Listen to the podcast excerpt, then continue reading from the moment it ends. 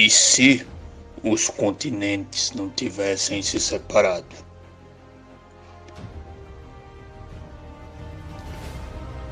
O efeito mais imediato é que existiria menos espécies de animais e vegetais sobre a Terra.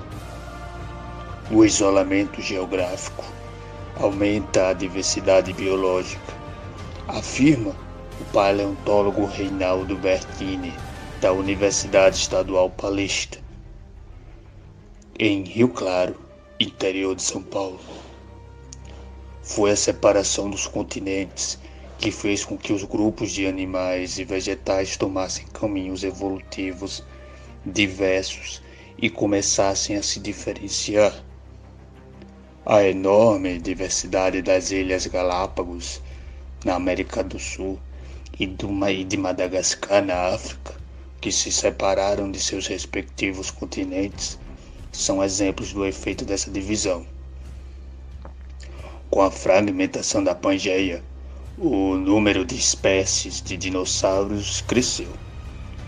Os mamíferos que naquele tempo não passavam de pequenos quadrúpedes mais insignificantes que os ratos modernos também começaram a se diversificar. O clima também mudaria radicalmente. Seria muito mais seco. Hoje, com vários continentes pequenos, os ventos úmidos que sopram do mar levam chuva até o interior. Com a Pangeia, isso não aconteceria haveria uma massa de terra tão imensa que seu centro jamais seria tocado pelos ventos úmidos.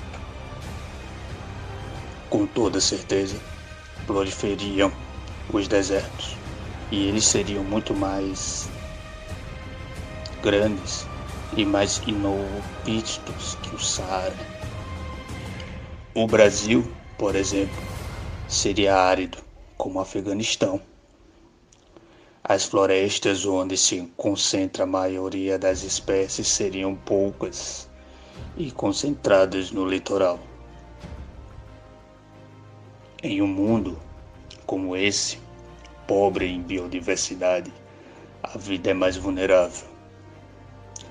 Como há poucas espécies, aumentam as chances de que uma única tragédia destrua todos. Seria essa terra que há 65 milhões de anos se chocaria com um asteroide, levantando uma imensa nuvem de poeira que bloquearia o sol e mataria boa parte das plantas.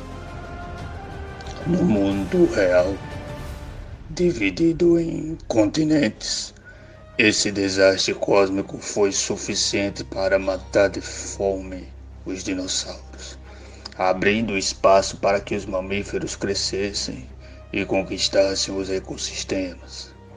Mas nesse nosso mundo fictício, o da Pangeia, a tragédia teria sido maior ainda. Os maiores mamíferos, que seriam poucos, talvez se extinguissem inteiramente junto com os dinossauros. Com isso, seus descendentes baleias, vacas, cachorros, macacos, humanos jamais poderiam nascer. Mas a tragédia dificilmente varreria toda a vida do planeta. Sempre sobra alguma coisa. É pouco provável que os insetos se extinguissem. Eles são pequenos, precisam de pouca comida.